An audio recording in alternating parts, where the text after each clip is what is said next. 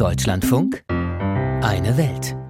Bis zur übernächsten Fußball-WM in Spanien, Portugal und Marokko sind es noch ganze sechs Jahre. Doch schon jetzt will sich die berühmte marokkanische Küstenstadt Casablanca für die WM 2030 rausputzen und ganz nebenbei ihr Verkehrsproblem lösen. Traditionelle Gefährte, sprich Eselskarren, sind neuerdings verboten. Das dürfte zwar den einen oder anderen Autofahrer freuen, für nicht so gut betuchte Händler, die ihre Ware auf den Markt bringen müssen, ist das Ganze allerdings eine Katastrophe. Sie können sich schlicht kein Auto leisten. Viele wissen jetzt nicht, wie sie künftig finanziell über die Runden kommen sollen. Kai Küstner hat mit einem Kutscher gesprochen.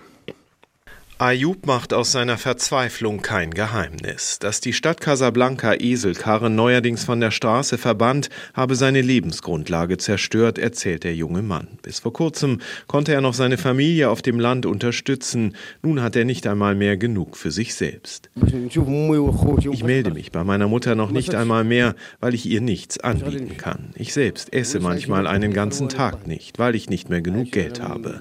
Dann mache ich es so, dass ich einen Tag schlafe und und am nächsten essen.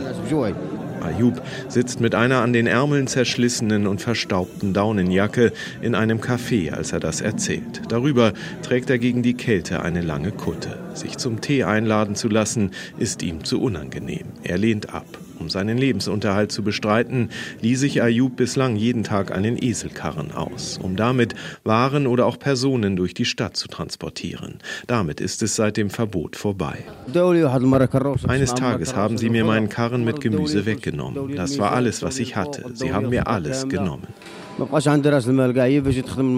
Jetzt, sagt Ayub, muss er sich als Tagelöhner auf dem Großmarkt für Obst und Gemüse in Casablanca durchschlagen. Auf diesem Markt ist so ziemlich alles gigantisch, nicht nur die Hektik. Zwiebel, Auberginen, Paprikakisten stapeln sich meterhoch in den Himmel. Ganze Lastwagenladungen orangebrauner Kürbisse liegen aus. Hier kauft eher selten die Familie für ihr Abendessen ein. Hier deckt sich der Großhandel Kilo, Zentner, tonnenweise mit Ware ein. Der weitgehend mittellose Ayub hilft mal hier, mal dort beim Tragen, beim Schleppen, beim B- und Entladen.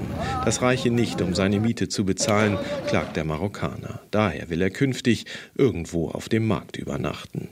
Während Ayub kaum eine Zukunft für sich sieht, gehören aus Sicht der Stadt die Eselkarren der Vergangenheit an. Sie verstopfen die Straßen.